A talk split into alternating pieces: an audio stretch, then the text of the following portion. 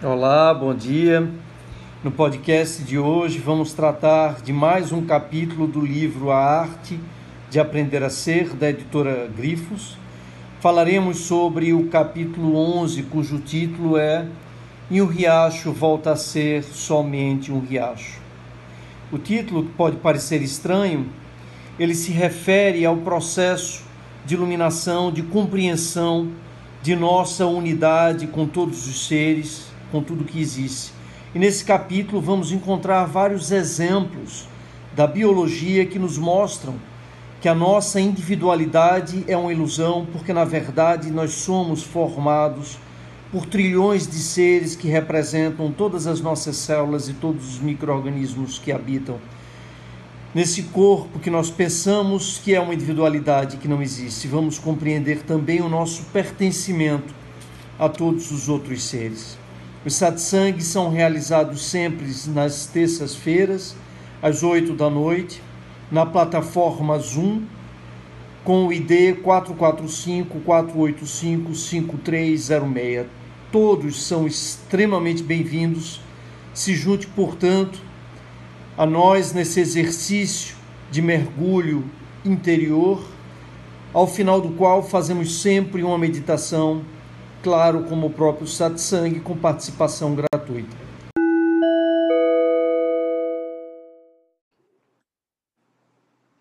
Então, é, o capítulo de hoje é um capítulo relativamente curto, nós vamos falar do capítulo 11, é, que diz: E um riacho volta a ser somente um riacho. Vocês devem lembrar bem daquele koan, né, que representa o processo de iluminação que é extremamente conhecido no budismo, e é aquele Koan que diz no início, um riacho é somente um riacho é, e uma Ai, meu Deus, agora um riacho é somente um riacho e uma pedra, somente... não, não é uma pedra, agora montanha. Montanha. Um riacho é somente um riacho e uma montanha é somente uma montanha, que não deixa de ser uma pedra grande. E uma montanha é somente uma montanha no momento em que nós estamos começando o processo de iluminação, ou seja, que nós nos iniciamos no processo de iluminação, é, um riacho deixa de ser somente um riacho, uma montanha deixa de ser somente um riacho. E quando atingimos a iluminação, um riacho volta a ser somente um riacho e a montanha volta a ser somente uma montanha. Nós já falamos sobre esse Koan, ele representa as, as fases de expansão né? Relembrando, nós temos quatro fases de expansão. A primeira fase de expansão, onda de expansão, que foi a expansão da matéria com Big Bang, começada há 14 bilhões de anos atrás. A segunda onda de expansão na, na Terra, né? no planeta Terra, que começou há 4 bilhões de anos atrás, que foi a expansão da vida, dos seres vivos. Depois, a terceira onda de expansão, que foi a expansão da consciência da própria existência, que representa o advento, o surgimento da ilusão da individualidade, sobre a qual nós vamos falar bastante hoje, da ilusão do ego. É, então, antes de nós tomarmos consciência da nossa existência, de nos vermos ilusoriamente como dissociados dos outros seres, uma montanha era somente uma montanha e um riacho era somente um riacho. E é assim que uma montanha e um riacho se parecem para um cachorro, para um gato, para um servo, para um leão, como se parecia também quando nós éramos simplesmente macacos, vivendo nesse sentido em perfeita harmonia com toda a natureza. No momento em que nós tomamos consciência da nossa própria existência, ao olharmos na beira de um lago e ao vermos a nossa imagem refletida, e nos percebermos como uma entidade, um ente, um ser ilusoriamente, bem entendido, separado é, do outro, nós inauguramos a terceira onda de expansão, a expansão da consciência, e nesse momento a montanha deixou de ser somente uma montanha, o riacho deixa de ser somente um riacho, porque a montanha e o riacho adquirem uma multitude, uma grande quantidade de outros significados que nós passamos a associar ao riacho e à montanha, mas fundamentalmente ele deixa de ser simplesmente um riacho e deixa de ser simplesmente uma montanha, porque nós deixamos de nos percebermos como riacho e como montanha que éramos e que continuamos a ser, embora nós não nos demos conta disso. E a gente já viu como a física, tanto a teoria geral especial da relatividade de Albert Einstein, como a mecânica quântica, iluminam essa ilusão, tornam bastante evidente como essa nossa percepção de separação ela não existe no nível subatômico. Tudo que existe quando nós descemos no nível mais microscópico possível, para além dos quarks, o que nós encontramos não é mais do que uma vibração, é energia que se materializa de diferentes formas no momento em que nós interagimos com essa energia. É, e essa energia da mecânica quântica, lembrando que todas as partículas podem ser criadas de pura energia, é, e, e pura energia pode ser criada de qualquer partícula, ou seja, nós transformamos matéria em energia, energia em matéria. E o mais incrível disso, e que poucas pessoas têm a noção, é de que nós já fizemos as duas coisas em laboratório. Nós já conseguimos pegar luz, raio laser e transformar em uma partícula. Isso é absolutamente extraordinário para mim. É da mesma maneira que, claro, nós já fizemos o contrário, mas o contrário é muito mais é, fácil de nós percebermos, porque representa é, a explosão atômica. Né? A explosão atômica representa exatamente o resultado da transformação é, de matéria é, em energia. Bom, voltando à questão da, da dessa ilusão fundamental, e, e a, uma maneira bastante alegórica de representar essa ilusão fundamental, é quando nós falamos que nós somos duas pedras que aprenderam a conversar uma com a outra, como nós já falamos aqui, mencionamos em alguns satsangs, há 4 bilhões de anos atrás, éramos pedras apenas. Não havia nada além de substâncias minerais no planeta Terra. Só que essas substâncias minerais foram se organizando em níveis cada vez maiores de complexidade por conta da energia do fluxo contínuo de energia do Sol, até que num dado momento essa matéria adquiria um tal nível de complexidade que permitiu que ela se duplicasse através de uma molécula específica chamada de DNA e RNA. E no momento em que essa molécula conseguiu se duplicar, ela se tornou duas novas moléculas muito parecidas, não idênticas, porque senão até hoje era tudo que nós teríamos, mas graças às mutações, as trocas dessas letrinhas que dão origem a, a todos os seres, né? citosina, timina, adenina, guanina e uracila, no caso do RNA. É, algumas dessas letrinhas sempre são trocadas acidentalmente, ocorrem mutações e essas mutações permitiram que essa matéria organizada no nível maior de complexidade pudesse ir se transformando. Então, as mais adaptadas sobreviviam, as menos adaptadas desapareciam, e com isso a vida foi se tornando cada vez mais complexa, inclusive, aparentemente, contrariando a segunda lei da termodinâmica, que diz que todos os sistemas tendem sempre a um nível maior de desorganização. Também falamos sobre isso. Ou seja, nós estamos vivendo no reino de Shiva, no império de Shiva, no Kali Yuga, né, em que eh, tudo tende a um nível cada vez menor de organização e aparentemente a vida pareça caminhar numa direção contrária, porque se nós é, observarmos a história da vida no planeta Terra, a gente vai ver que ao longo dos últimos é, 4 bilhões de anos ela foi se tornando cada vez mais complexa. Mas a verdade é que, apesar desse aumento da complexidade, a quantidade de energia que o planeta Terra recebeu do Sol e que dissipou continua, se você somar o, o que se ganhou de complexidade, o que se perdeu de complexidade ainda foi maior. Isso é um detalhe físico, só para deixar claro que nós, que a vida, embora apareça, ela não contraria a segunda lei da termodinâmica. Mas isso não é importante. O que é importante é nós percebermos que há 4 bilhões de anos atrás, nós éramos rochas, obviamente rochas representando minerais que se tornaram capazes de se replicar. E vejam como aí entra essa o equívoco da ilusão antropocêntrica na interpretação de tudo que existe.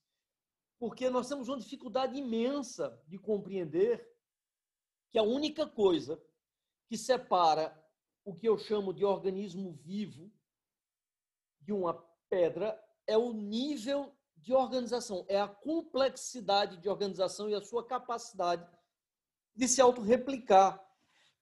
Mas num dado momento, tudo que hoje está vivo na Terra já foi simplesmente mineral, como aliás está dito inclusive no livro do Gênesis, como a gente também viu na mitologia bíblica. É, e a gente tem muita dificuldade de entender isso durante muito tempo né, na história da humanidade, e até hoje prevalece essa visão de que a vida se formou através de um, de um milagre, de uma intervenção divina. Hoje a gente sabe que não é necessária nenhuma intervenção divina para que uma molécula chamada de molécula viva se forme. É, basta que você tenha as substâncias fundamentais que existem no planeta Terra, que existem vários meteoros, e esse planeta tem uma fonte perene de energia que permita reações químicas tornando-se cada vez mais complexas. É, experimentos como a gente viu realizado em, em, em laboratório conseguiram sintetizar praticamente todas as substâncias orgânicas necessárias à existência da vida, simplesmente irradiando com, com radiação ultravioleta é, um composto muito parecido com o que se encontra, por exemplo, em gelo é, presente em cometas. Então, é, hoje, é, a gente pode facilmente concluir que a vida não é algo é, quase impossível de acontecer. Na verdade, se você tiver uma fonte perene de energia, eu diria que é quase impossível que ela não termine acontecendo como uma consequência natural de um nível cada vez maior de complexidade é, assumido pela matéria em razão desse influxo perene de energia, no caso do Sol. E aí nós nos tornamos seres unicelulares, ou seja, nós éramos pedras, éramos grãos de areia e nos tornamos seres unicelulares, ou seja, grãos de areia capazes de armazenar informação através do código genético de uma molécula química chamada de DNA e de passar essa estrutura, essa informação, porque é isso que é basicamente, essa informação para os seus descendentes. Então, até 600 milhões de anos atrás, todos nós éramos células flutuando no oceano do planeta Terra até 600 milhões de anos atrás. Vejam que a vida surgiu há 4 bilhões de anos. Então, por bilhões de anos, nós vivemos como organismos unicelulares flutuando nas águas dos oceanos. Primeiro, existiam os seres procariontes, em que o material genético estava é, dissolvido na célula. No momento seguinte, formaram-se os eucariontes, em que esse material genético foi encapsulado por um núcleo. E, num dado momento, se acredita no caso dos animais, é, foram coanoflagelados, um tipo de, de ser unicelular, que sofreram uma mutação genética e passaram a viver, é, a se juntar uns com os outros, a se unir uns com os outros. E no momento em que esses seres passaram a se unir uns com os outros, gradativamente, eles foram adquirindo especializações e foram se tornando cada vez maiores. no momento em que eles foram crescendo, por exemplo, o oxigênio para chegar naquelas células que estavam dentro, precisavam de algum mecanismo para que o fluido circulasse. E aí você tinha uma célula pulsante, e aí, ou seja, gradativamente todos os órgãos foram se desenvolvendo, óbvio que num processo que durou centenas de milhões de anos, através de um processo de acerto e erro que, que, que ocorreu ao longo de, de, de centenas de milhões de anos e que nos trouxe a quem nós somos hoje. Então, a gente olha, eu olho, por exemplo, e estou me vendo na imagem agora aqui, é, na tela do computador, a gente olha, pra, pra nós olhamos para nós mesmos no espelho e nós temos essa ilusão de que nós somos um indivíduo, um ser completo em si mesmo. Nós não nos damos conta que nós somos, na verdade, trilhões de seres. Para ser exato, nós somos cerca de 30 trilhões de células. Portanto, nós somos um condomínio de 30 trilhões de seres vivendo em perfeita simbiose. Nós não nos damos conta disso. Mas essa compreensão, ela é absolutamente fundamental para iluminar a ilusão da nossa individualidade. Onde está a nossa individualidade? Se ela emana desses 30 trilhões de seres que fazem parte do meu corpo físico.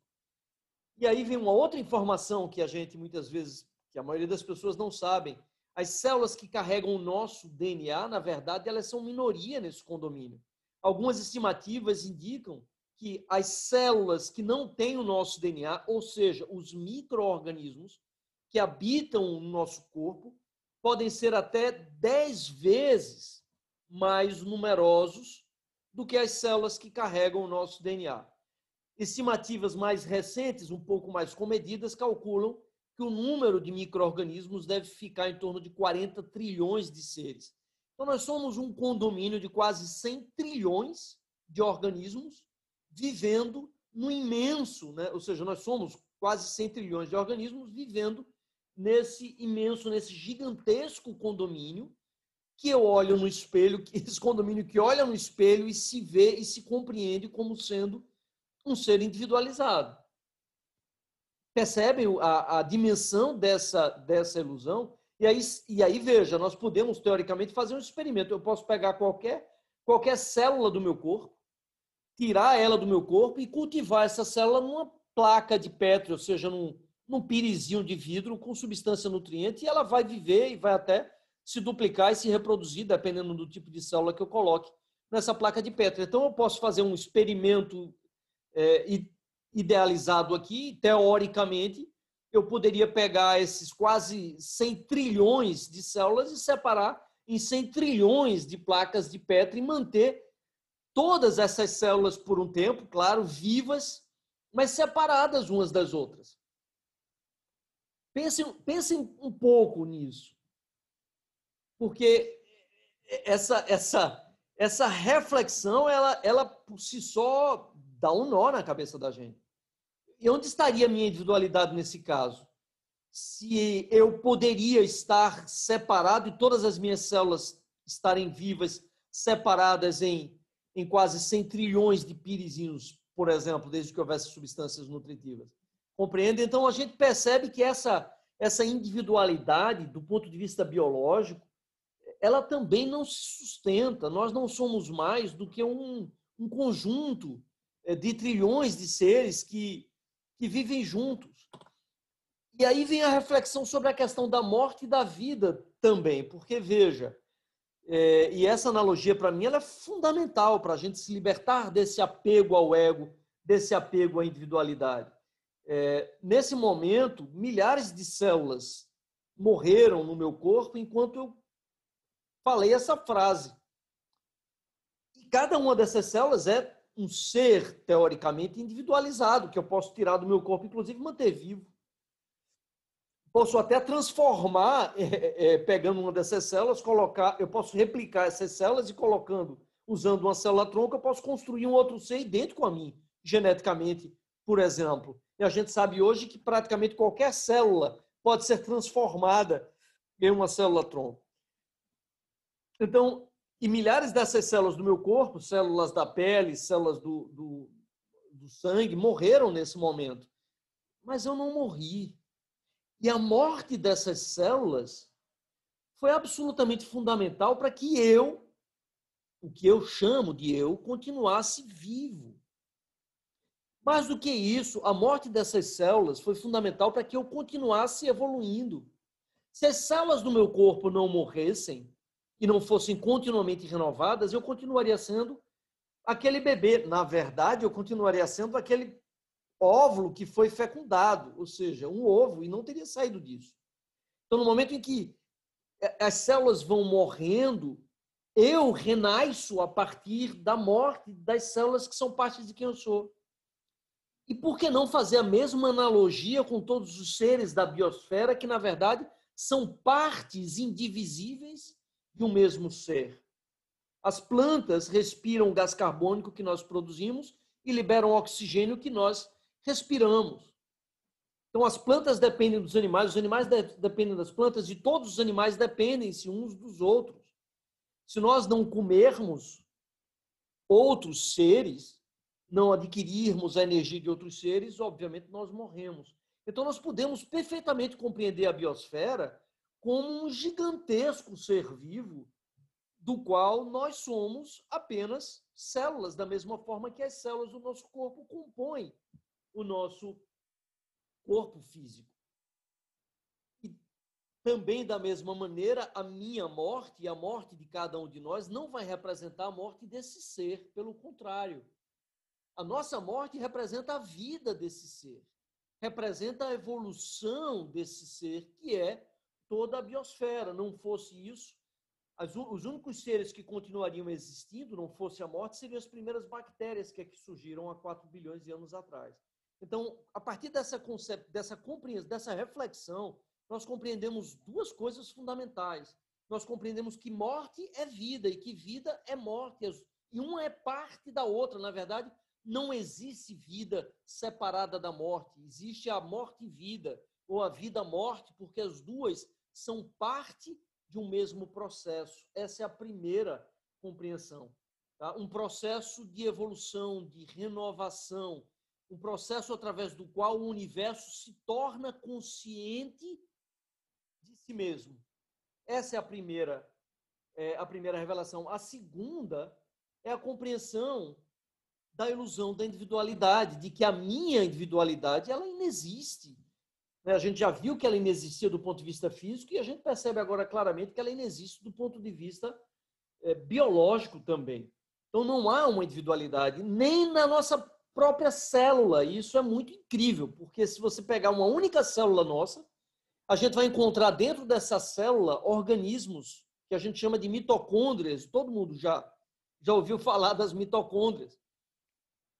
Muita gente já ouviu falar também que o DNA mitocondrial é diferente do DNA do núcleo da célula, por exemplo. Mas por que seria?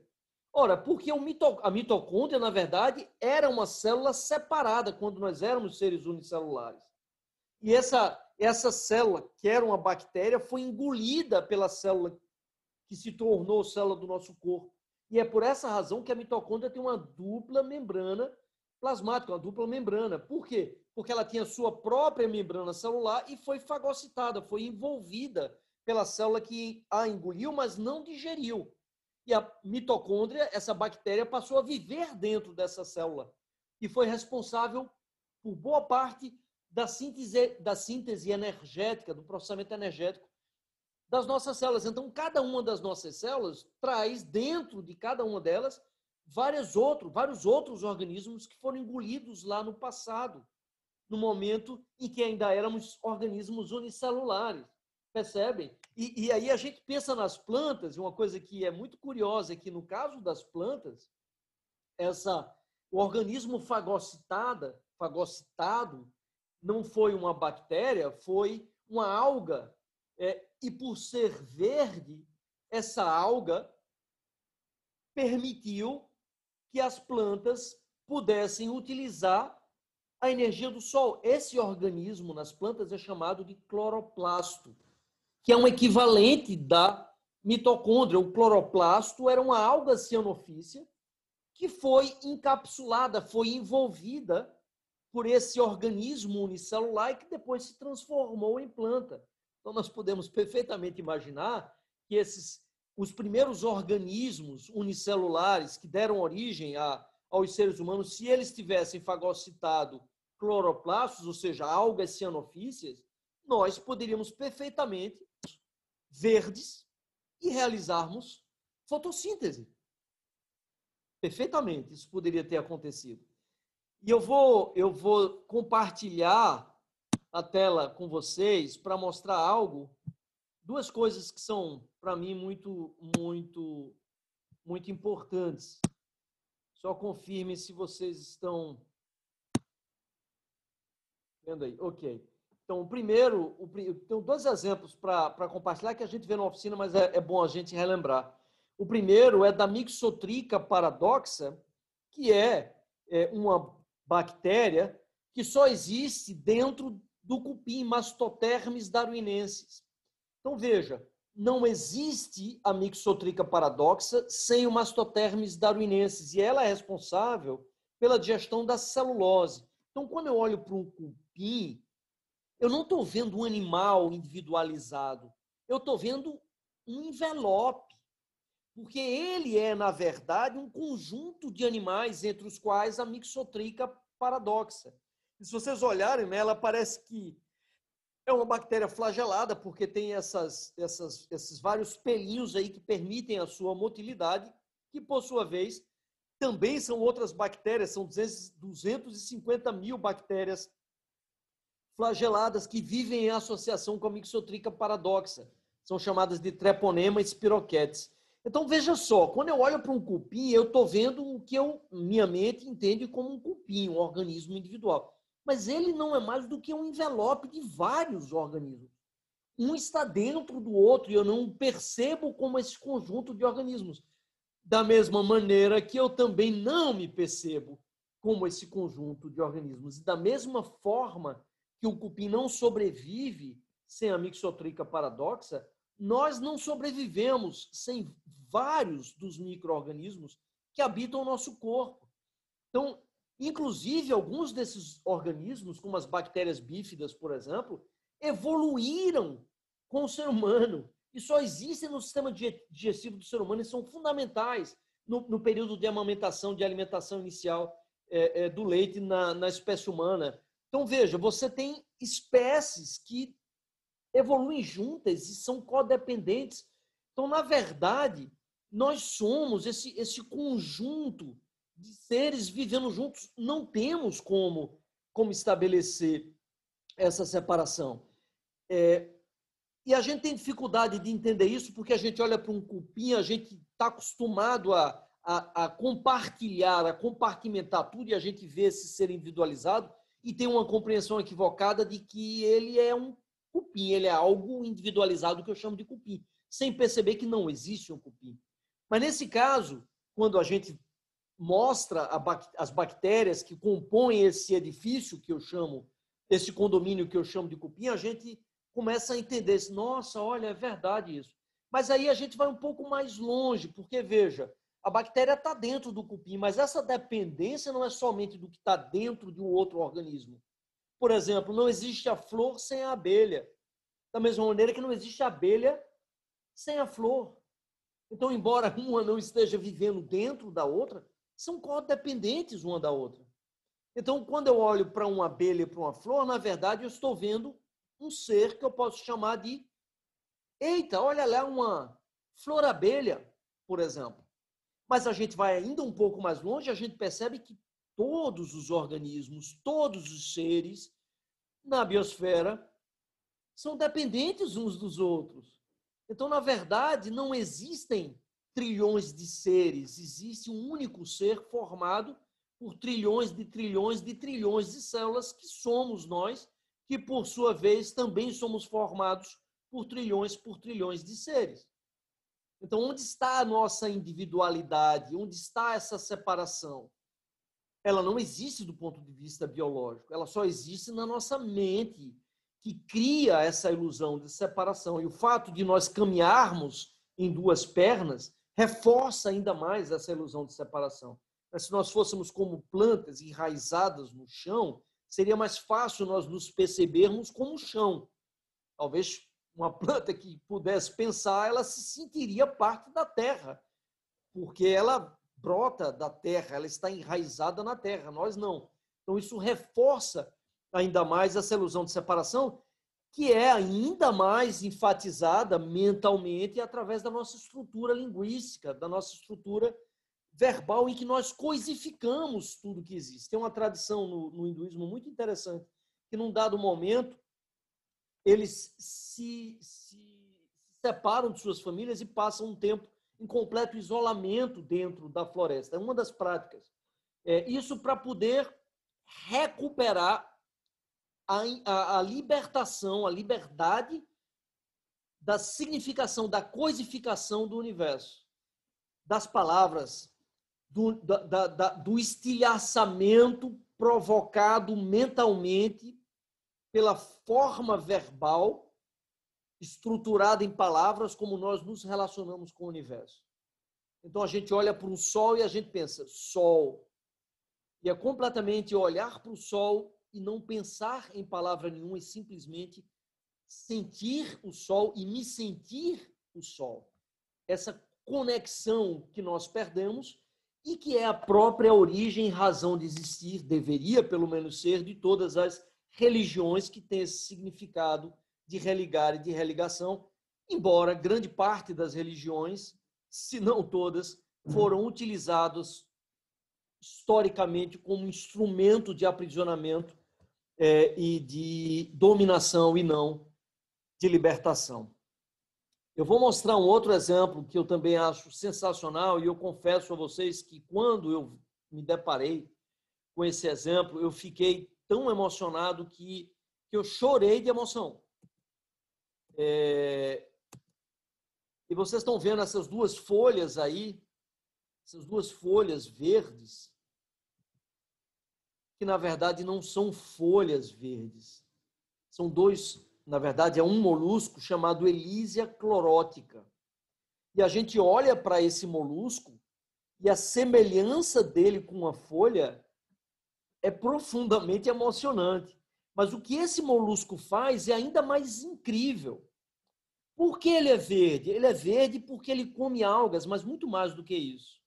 Ele consegue se alimentar de algas, de um determinado tipo de alga, ele digere a parede celular dessa alga, mas não digere o cloroplasto que está dentro da alga incorpora o cloroplasto da alga no seu próprio tecido.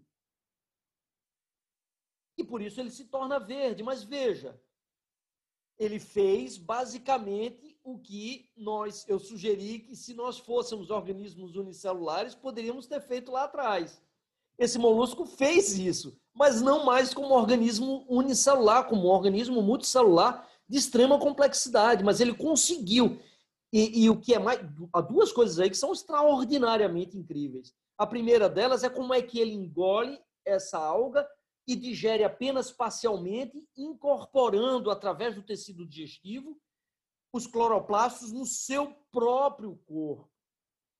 Mas veja, um cloroplasto no corpo de um animal ele é inútil porque um animal não dispõe do gene necessário para realizar fotossíntese. E aí o molusco faz algo que é ainda mais extraordinário. Ele conseguiu, através de um processo evolutivo, roubar, capturar um trecho do DNA da alga, que é o trecho responsável pela realização da fotossíntese e incorporou esse trecho ao seu próprio DNA. Tanto assim que esse trecho não está presente no DNA mitocondrial. E ele tem a mesma sequência, sequência idêntica desse DNA que está presente nas algas e que tem a função específica de viabilizar a realização da fotossíntese. Então, esse molusco não apenas ele engole o cloroplasto, mas ele rouba uma parte do genoma da alga que permite que ele passe a realizar a fotossíntese, ele passa a viver meses, talvez indefinidamente, sem precisar mais se alimentar, realizando fotossíntese, se torna uma, um planta animal, ou seja, um, um animal que também é planta e que não precisa mais se alimentar. Mas veja, ele roubou um pedaço do DNA da planta, então ele passou a ser uma parte da planta, percebem? Onde está a separação aí do molusco e da planta que passou a fazer parte, inclusive, do código genético dele próprio e os cloroplastos das plantas, da planta que passa a ser parte do seu próprio organismo físico?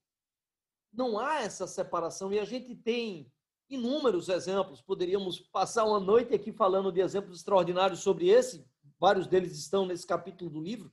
Um outro exemplo que para mim é absolutamente fascinante, porque é um exemplo que provém de um vírus.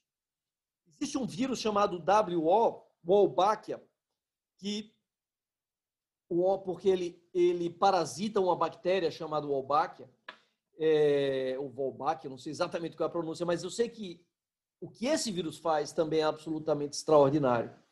É, ele consegue, essa bactéria, ela só existe dentro de aranhas. É uma bactéria que vive dentro de aranhas, como tem bactérias que só existem nos seres humanos, como tem bactérias que só existem nos cupins, que a gente acabou de falar.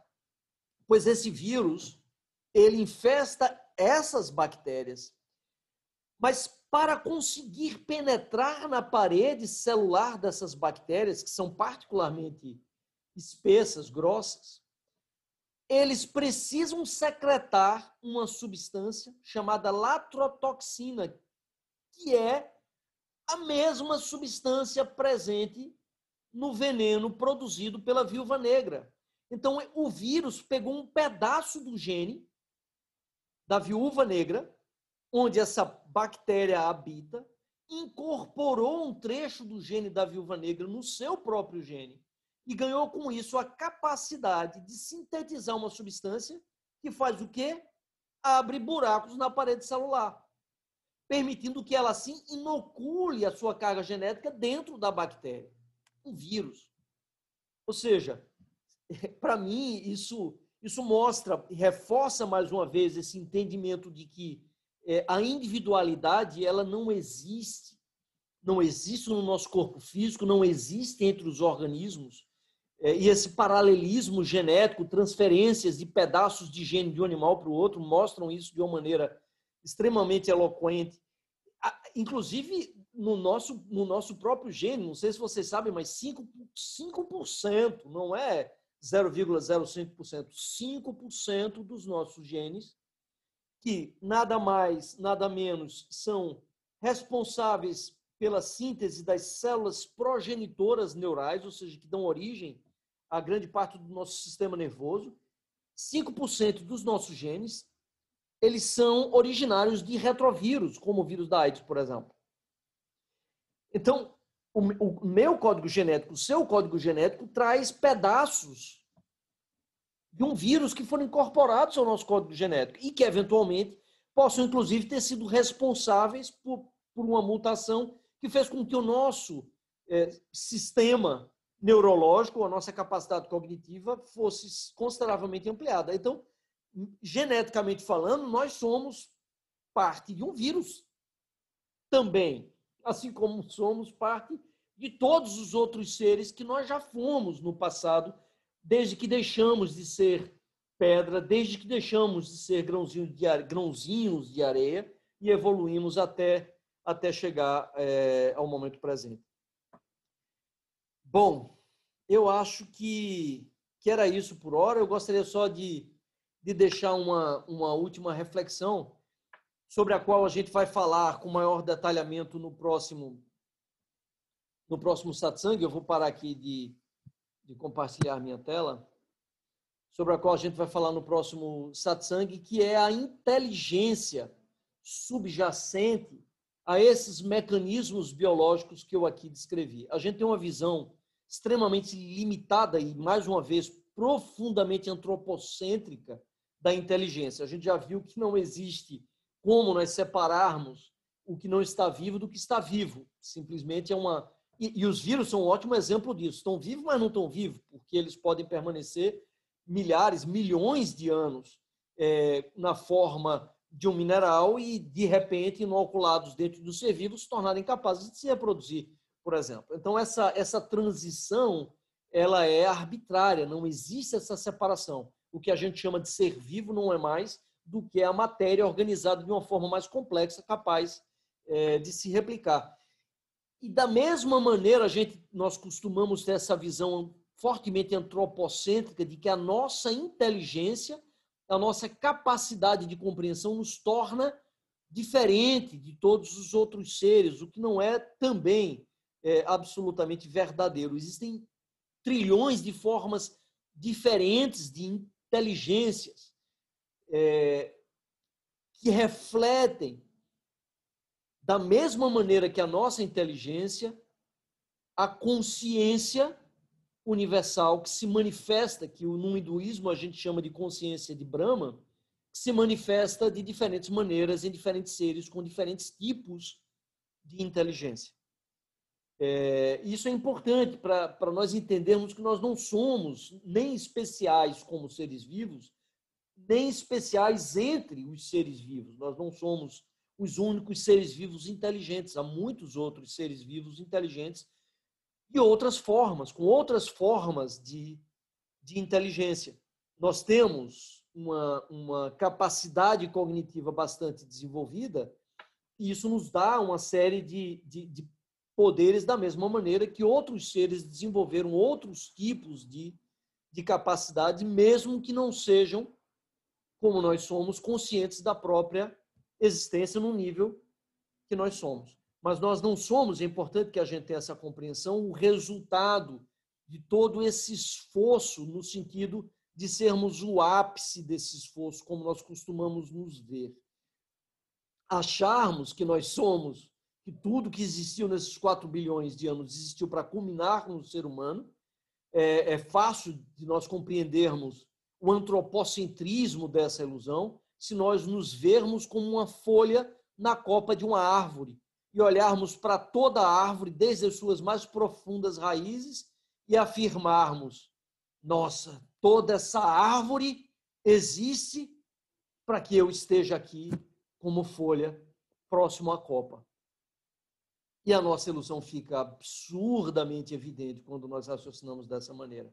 Como fica evidente também é, a, a, compreensão da ilusão da nossa individualidade. E eu acho que essa, essa exemplificação da folha de uma árvore é maravilhoso para isso. É, e outro dia, a é, Giovana, que fez a oficina, de hoje ela não está aqui, ela já participou acho que, de alguns dos nossos satsangs, ela me, ela me, me perguntou sobre, sobre isso, como é que como é que a gente podia existir como individualidade e como todo ao mesmo tempo eu disse, Gil, procura uma planta próxima de você, olhe para essa planta.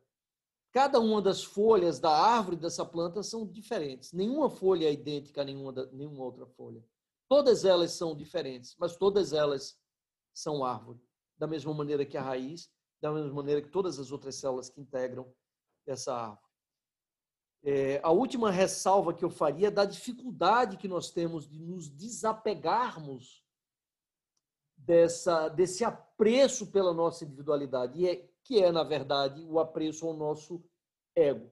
A ilusão de separação do todo. Nós temos uma dificuldade imensa de nos desapegarmos disso. É muito difícil nós nos desapegarmos disso. Eu não estou aqui argumentando que, no momento que nós morrermos, e eu gosto muito também desse outro exemplo, de, de pensarmos na existência humana como gotinhas de, de água do mar, do oceano, que após o impacto da onda sobre os rochedos, ela é lançada é, no espaço e por um brevíssimo instante, por alguns segundos, essas gotinhas de água do mar flutuam separadas do oceano e se veem de forma individualizada e acreditam que todo tudo que existe à sua volta foi criado em função dela. Mas será que a individualidade dessa gotinha é realmente importante? Importa?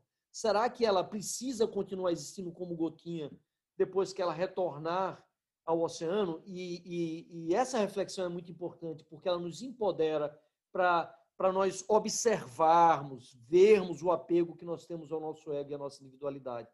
O que não significa dizer que essa individualidade, essa gotinha, não possa continuar existindo após a minha morte. Isso a gente sempre deixa muito claro. Nós não entramos no que vai acontecer depois da morte, nem na oficina, nem no livro, porque nós não sabemos. Você me perguntar, você acha que a sua individualidade vai continuar? Eu não sei, eu não tenho a menor ideia. Vou saber depois que morrer, mas o que eu sei, e isso eu sei com absoluta certeza, é que me perceber como parte do todo tem um potencial extraordinário de me libertar da ilusão da individualidade nessa existência, independentemente do que vá acontecer depois da minha morte, que é algo que eu vou descobrir quando eu morrer. É uma última reflexão que eu gostaria de compartilhar aqui com vocês. Então, para mim, é irrelevante o que vai acontecer depois da minha morte. Se a gotinha continua existindo, se ela simplesmente se torna oceano, de uma forma ou de outra, a individualidade continua sendo uma ilusão. Mesmo que essa ilusão perdure depois dessa existência, numa existência em outros planos que possam eventualmente existir, e que nenhum de nós tem, tem é, com, temos como, como ter certeza, apesar, obviamente, do, da, da, da crença de várias religiões, do próprio é, Espiritismo. Mas nós não precisamos entrar nessa discussão que transcende a nossa capacidade de compreensão para ressignificarmos a nossa existência no momento presente. Essa existência eu conheço e eu sei toda dor e todo sofrimento que eu experimento nessa existência, que todos os seres experimentam nessa existência, nasce tão somente dessa ilusão de individualidade, dessa incapacidade de nos percebermos como parte de todos os seres. Para mim, isso é mais do que suficiente, é uma motivação mais do que suficiente para dedicarmos a nossa existência a essa libertação, a nos libertarmos da ilusão da individualidade, a nos libertarmos da ilusão do ego, que é, em última análise, o que várias das religiões compreendem como iluminação. Significaria, na mitologia bíblica, o retorno ao jardim do Éden, a, a, a, a reconquista da vida eterna por nos entendermos como parte do todo e, naturalmente, como todo, o universo que somos não deixa de existir, nós somos tão eternos como o universo que somos. O moksha no hinduísmo ou o nirvana no budismo, lembrando que uma, uma das três marcas da existência no budismo é exatamente anatta ou anatman, que significa a não alma, ou seja, a não individualidade da existência, embora esse seja um dos aspectos do budismo menos é, compreendidos e menos é, abordados, pelo menos na minha, no meu entendimento. Eu acho que é isso. É...